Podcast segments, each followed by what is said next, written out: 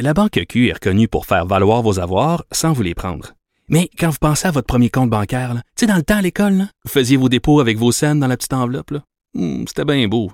Mais avec le temps, à ce compte-là vous a coûté des milliers de dollars en frais, puis vous ne faites pas une scène d'intérêt. Avec la Banque Q, vous obtenez des intérêts élevés et aucun frais sur vos services bancaires courants. Autrement dit, ça fait pas mal plus de scènes dans votre enveloppe, ça. Banque Q. Faites valoir vos avoirs. Visitez banqueq.ca pour en savoir plus.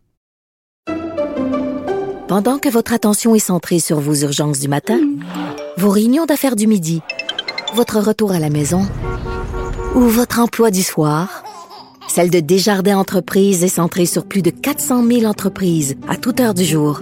Grâce à notre connaissance des secteurs d'activité et à notre accompagnement spécialisé, nous aidons les entrepreneurs à relever chaque défi pour qu'ils puissent rester centrés sur ce qui compte, le développement de leur entreprise.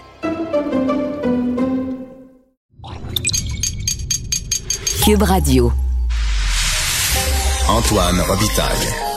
Il connaît tous les dessous de la politique. Une entrée privilégiée dans le Parlement. Là-haut sur la colline. Antoine Robitaille. Eh, bon mardi à tous. Aujourd'hui à l'émission, dans sa chronique Les actualités de l'histoire, Dave Noël nous parle des grandes toiles politiques historiques du Québec, comme le débat sur les langues là, au Salon Bleu, ainsi que le Je me souviens de Charles Huot au plafond du Salon Bleu. Dave termine vendredi une série de cinq articles sur le sujet.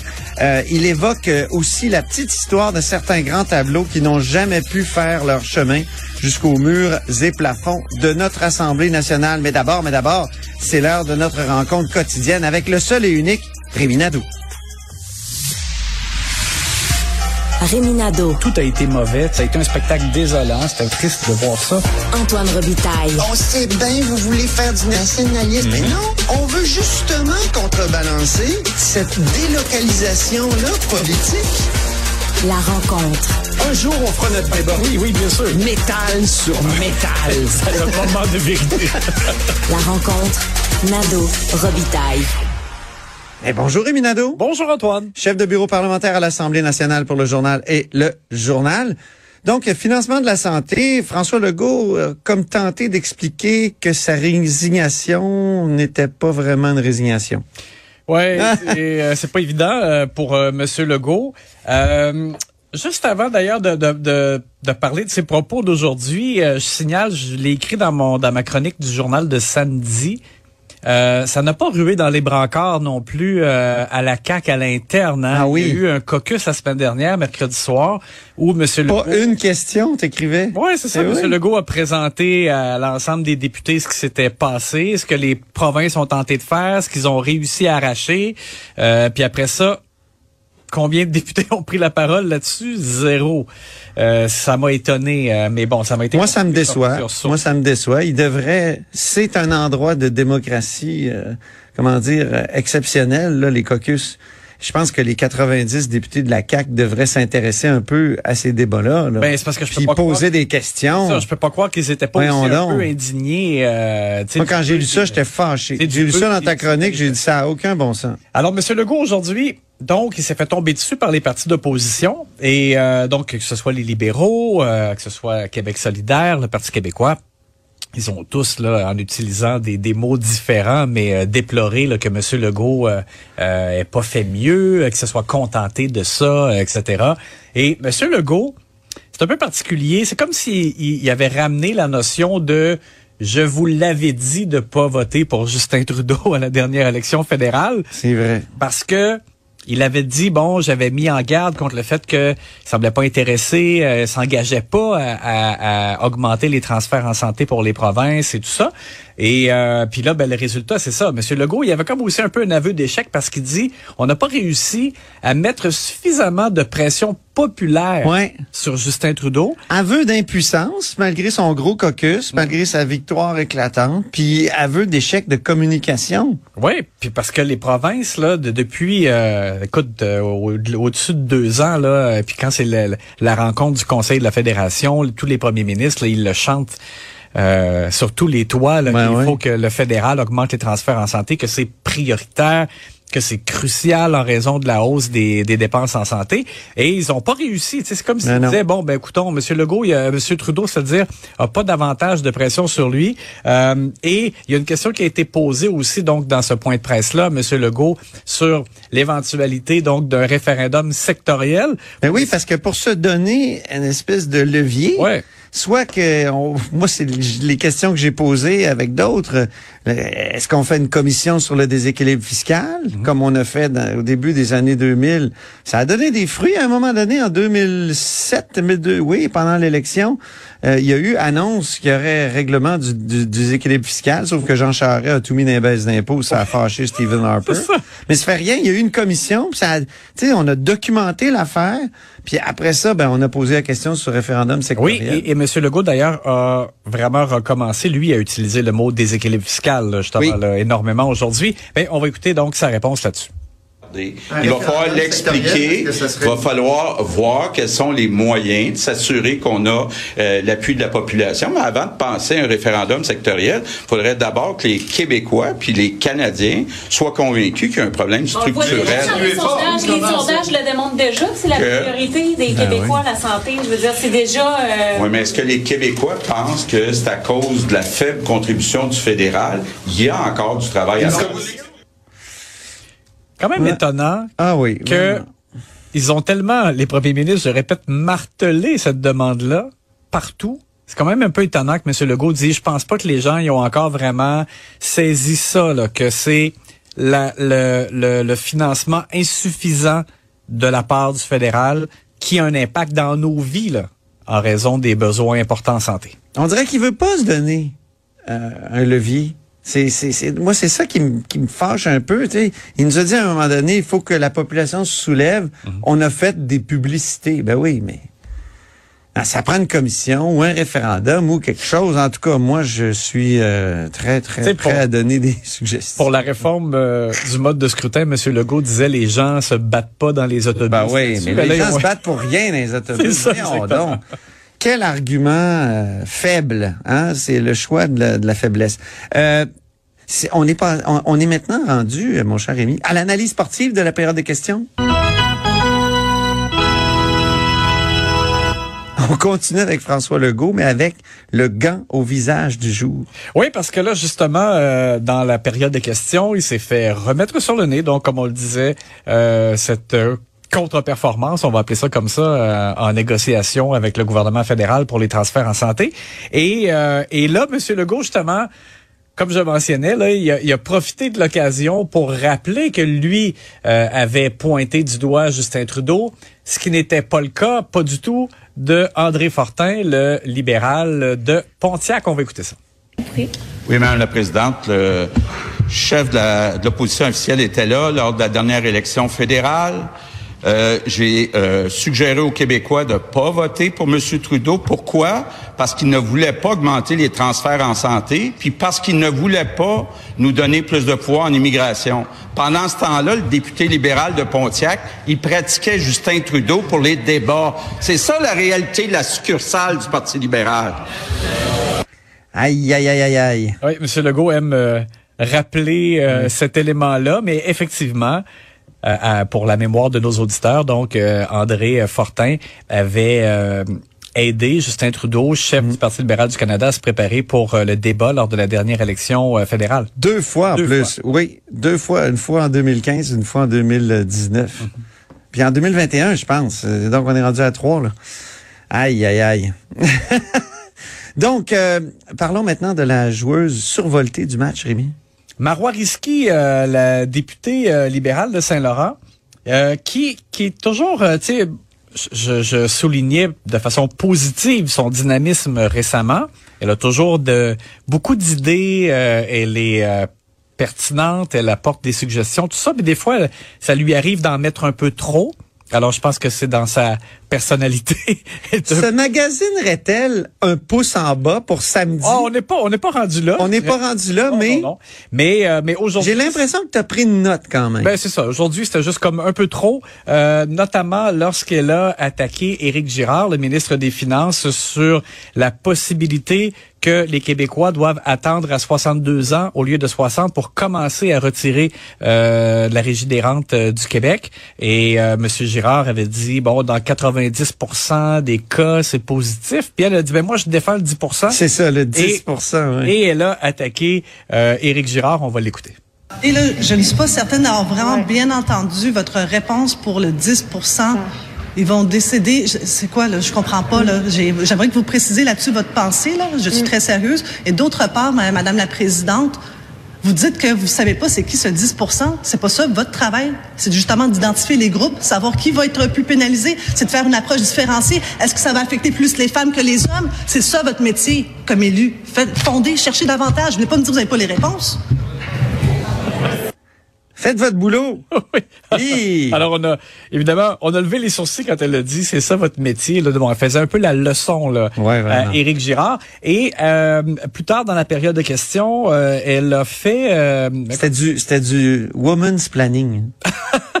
oui, t'as raison. C'est qu'on d'habitude c'est à l'envers. Ouais, c'est ça. Et euh, et plus tard dans la période de questions, elle a fait comme elle-même une allusion au troisième lien en disant les caquistes souvent ils en ils entendent pas les récriminations des gens ou les positions contraires, ils continuent de foncer. Oui. Et euh, ils vont dans le sens contraire du monde. Et là, euh, ça a donné lieu à un échange un peu surréel parce que la- le reste de la période euh, de la, de la question de Madame Risky était sur la violence à l'école. Bernard Drinville a comme répondu sur les deux, comme s'il disait vous me mettez au défi. Alors on va écouter ce, ce drôle d'échange. On a fait de fausses routes, hein. Une fois, des fois, ils me font penser, la, la CAQ, là, à celui qui conduit sur l'autoroute, puis tout le monde est en sens à l'envers, sauf eux autres. Dit celui qui a fait le troisième lien. Bon, OK.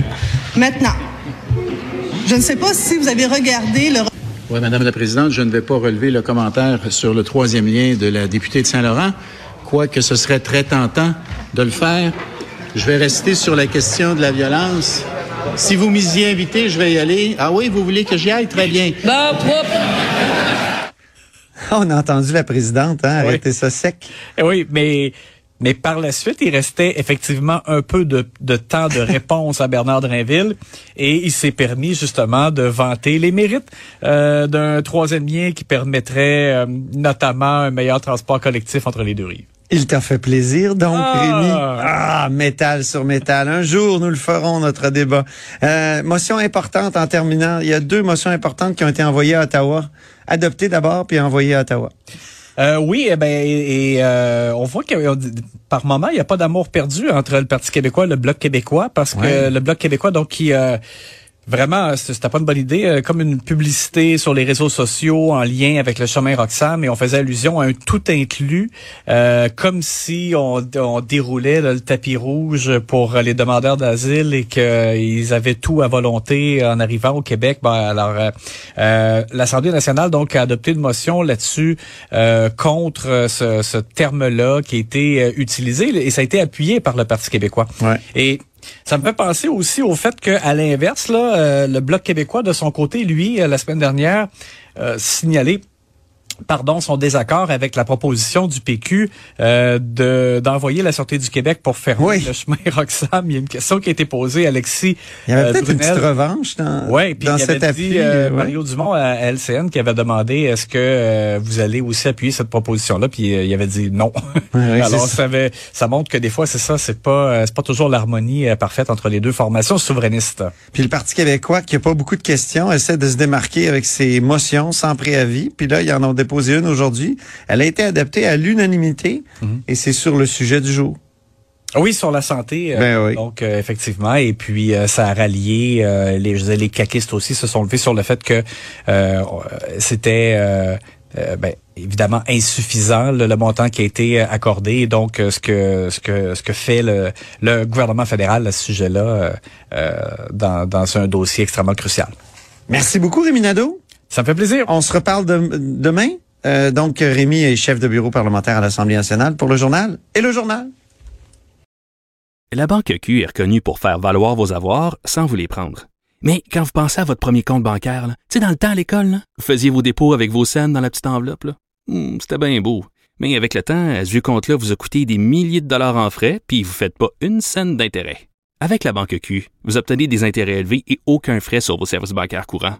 Autrement dit, ça fait pas mal plus de scènes dans votre enveloppe, ça. Banque Q, faites valoir vos avoirs. Visitez banqueq.ca pour en savoir plus. Pendant que votre attention est centrée sur cette voix qui vous parle ici, ou encore là, tout près ici, très loin là-bas, Celle de Desjardins Entreprises est centrée sur plus de 400 000 entreprises partout autour de vous. Depuis plus de 120 ans, nos équipes dédiées accompagnent les entrepreneurs d'ici à chaque étape pour qu'ils puissent rester centrés sur ce qui compte, la croissance de leur entreprise. C'est mardi, jour des actualités de l'histoire. Les actualités de l'histoire. Avec Dave Noël et Antoine Robitaille. Mais bonjour Dave Noël. Bonjour Antoine. Dave Noël, c'est notre chroniqueur d'histoire et accessoirement journaliste au Devoir, auteur entre autres de Montcalm général américain.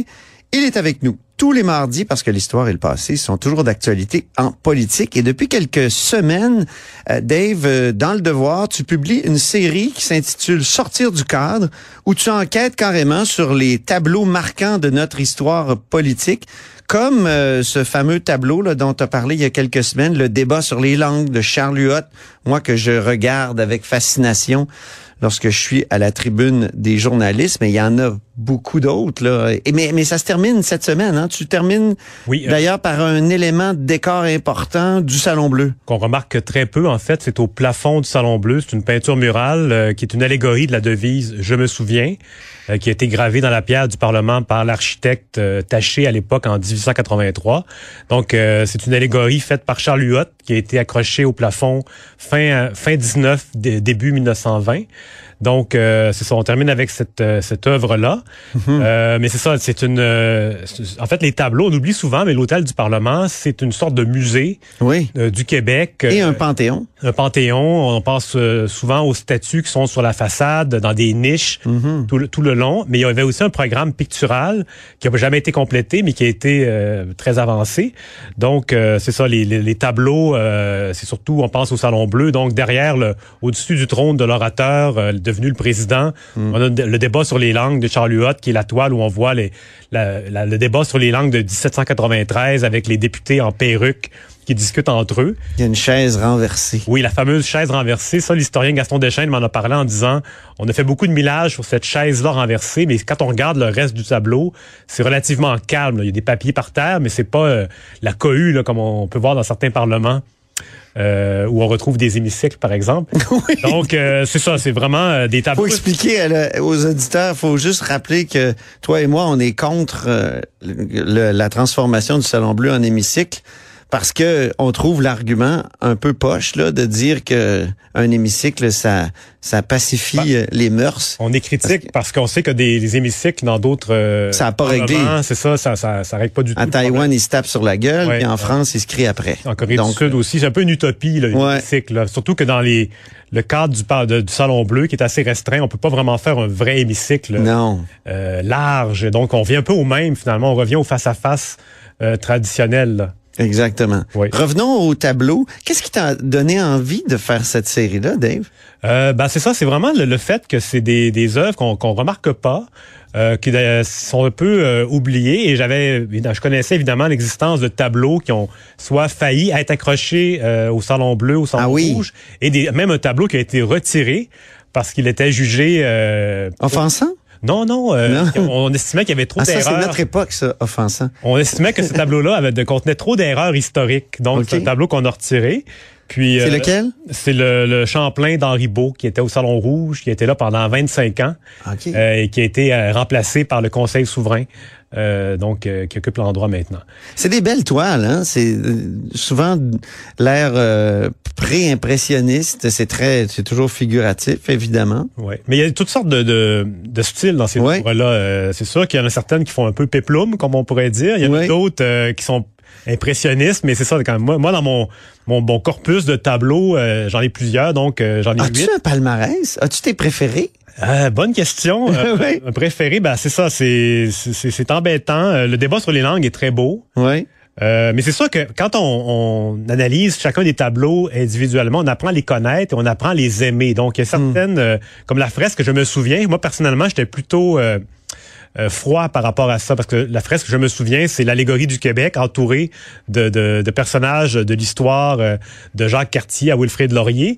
Donc, euh, je, je trouvais que le dessin était pas très défini, euh, c'était un peu vague, mais à force de la regarder, on finit par euh, la redécouvrir. Donc, euh, j'aurais beaucoup de difficultés à, à identifier une Je œuvre. vais à la période de questions tout à l'heure. là. Je vais me, je vais, mon regard va se perdre dans ce tableau, Oui, ben je pro- profite-en parce dans, que dans ce plafond. ben, les, même les gens qui visitent le Salon Bleu, ils prennent pas souvent la peine de, de s'étirer le cou pour la regarder parce que c'est une, c'est une toile euh, immense qui occupe tout le, le- tout le plafond, Mais oui. qui a été collé. euh, donc c'est vraiment un- un- c'est ça une œuvre oubliée. Euh, Bien. Puis pour ce qui est de c'est ça de la série, mo- moi je me suis attardé à, à quatre grands peintres. Mhm. Euh, Charles Huot, évidemment, c'est le plus important. C'est euh, on le considère comme le peintre du Parlement parce qu'il a fait le débat sur les langues au Salon Bleu, il a fait le Conseil souverain au Salon Oui. Rouge, et il a fait donc, comme on disait, la fresque Je me souviens. Et il était même censé faire le- l'équivalent du Je me souviens au Salon Rouge au plafond. Mais son décès en 1930 euh, a empêché sa réalisation. Donc, il était vraiment censé faire euh, le Parlement au complet, finalement, avec ses œuvres. Donc, au Salon Rouge, il n'y a pas de toile collée au plafond. Non, il n'y a pas de fresque au plafond. C'est le seul On devrait compléter ça. Oui, mais c'est ça, et ça nous amène à des, des questionnements. Qu'est-ce qu'on pourrait mettre aujourd'hui sur une fresque? Que ce serait Euh, complexe. Oui, tout à fait. C'est ça, mais, elle est- mais ce qui est intéressant dans cette euh, série-là, c'est que j'ai réalisé à quel point le premier ministre Louis-Alexandre Tachereau, qui était au pouvoir de 1920 à 1936, avait joué un rôle majeur dans dans ce chantier-là de peinture, euh, parce qu'au départ, il, euh, il est ministre des Travaux publics et c'est ce ministère-là qui s'occupait des commandes des tableaux. Euh, c'est pas le ministère de la Culture, c'est vraiment ce ministère ben, qui n'existait pas, mais c'est ce ministère-là. Et donc, Tachereau, a, sous le gouvernement Gouin, a déjà un rôle à jouer dans le choix des œuvres.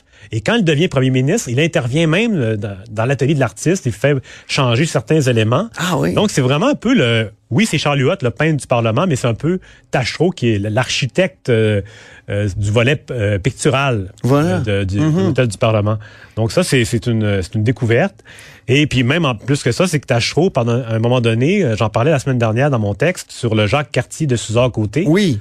Euh, Il s'est même retrouvé avec une toile euh, donc qui, qui illustrait l'arrivée de Jacques Cartier à Stadaconé en 1535, au-dessus de sa tête, dans le- son bureau de l'édifice C, qui est aujourd'hui occupé par François Legault. Euh, donc, c'est un, c'est un- c'est un tableau qu'on le Québec a acheté en 1923 pour le musée euh, qu'on appelait le, le musée de la province, qui est devenu le musée des beaux-arts euh, sur les plaines d'Abraham. Mais en attendant que le musée soit construit, ce tableau-là, on l'a on l'a mis à, la- à la bibliothèque. Duplessis l'appelait le musée de travers. Oui. Euh, Oui. Croche de, tra de travers. De travers. ouais, c'est ça, oui, parce qu'il Ouais. était de. euh, Il, il est croche. il était de côté, ouais, c'est ça, tout à fait. Puis, euh, Il suit la courbe, en fait, de, Ouais. de, de, de l'anneau des plaines. ouais. Tout à fait. Puis, euh, mais donc, c'est ça. il- Donc, Suzanne Côté, le Jacques Cartier, qui est très beau. Moi, je, je trouve magnifique ce tableau-là. Presque impressionniste. ben, c'est ça, ce tableau-là, c'est intéressant parce que. euh, Mais lui, il est pas au Parlement.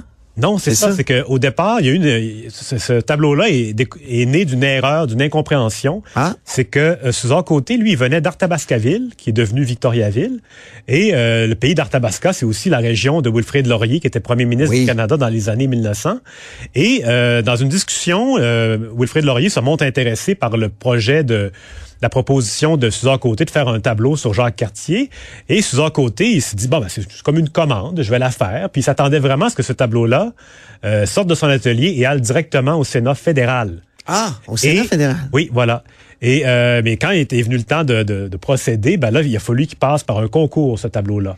Et les membres du comité de, formé en 1907 par Ottawa pour doter le Sénat fédéral d'un tableau, ont vu le tableau de Jacques Cartier et ont dit, ah, il est beaucoup trop beau.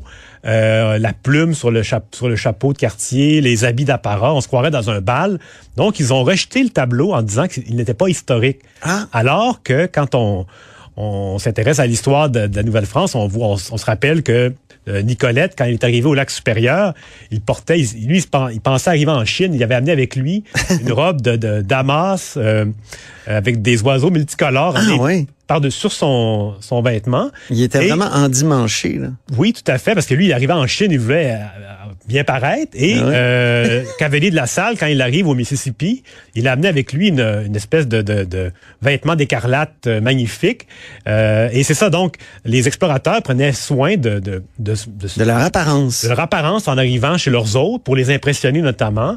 Ça n'a pas toujours été le cas. Champlain, a- avec le temps, a fini par euh, passer outre, par exemple. Mais Cartier, en, en 1535, on peut très bien présumer, comme Suzanne Côté, qu'il qu'il avait un vêtement euh, très, très, euh, très chic. Donc, euh, ils avaient peur, à l'époque, d'une sorte de minute du patrimoine.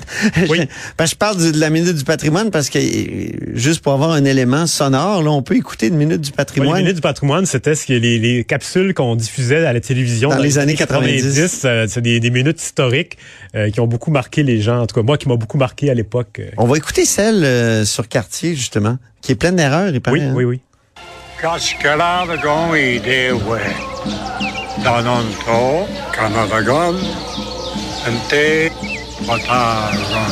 Qu'est-ce qu'il dit, mon père? Le commandant Cartier il dit que sa nation s'appelle le Canada. Canada? Ah bon? Canada. Euh, mille pardons, sire. Je pense que ce mot veut désigner ce groupe de maisons là-bas. Mais non, mon jeune ami, ayez confiance en moi, c'est sa nation. Le Canada, c'est très clair. Wakiron, Canadagon.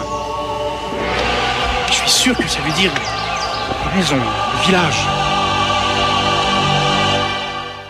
Je veux juste expliquer qu'on a écouté la minute du patrimoine parce que c'est ce dont avaient peur peut-être les parlementaires d'Ottawa quand ils voyaient la toile de Suzor Côté sur euh, Jacques Cartier. Oui. Euh, le bal costumé. C'est ça, bal costumé, alors que, comme tu dis, euh, il était assez endimanché, certains Surtout explorateurs. Cartier, Ouais. il débarque directement de la Grande Hermine, il débarque de sa cabine. Ben oui. Il n'arrive pas dans le canot euh, de- de- de- à l'intérieur du continent. Donc, il a vraiment eu le temps de, de s'habiller. Et on Mais Oui? la toile de Suzor Côté, elle trouve pas sa place au Parlement?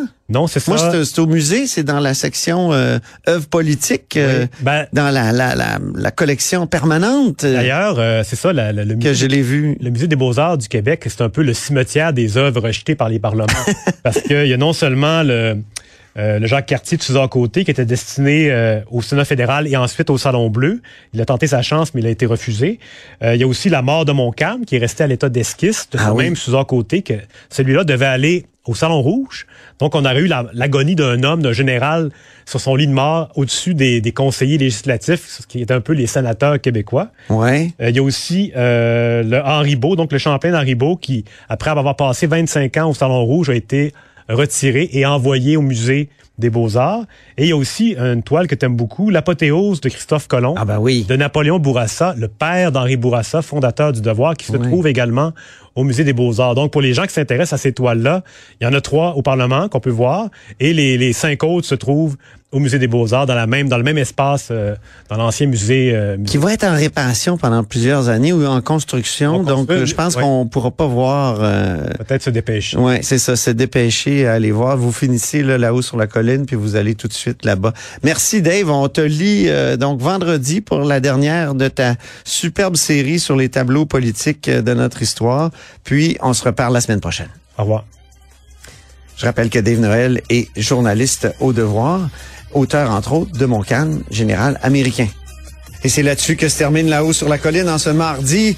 Merci beaucoup d'avoir été des nôtres. N'hésitez surtout pas à diffuser vos segments préférés sur vos réseaux. Ça, c'est la fonction partage. Et je vous dis à demain. Cube Radio.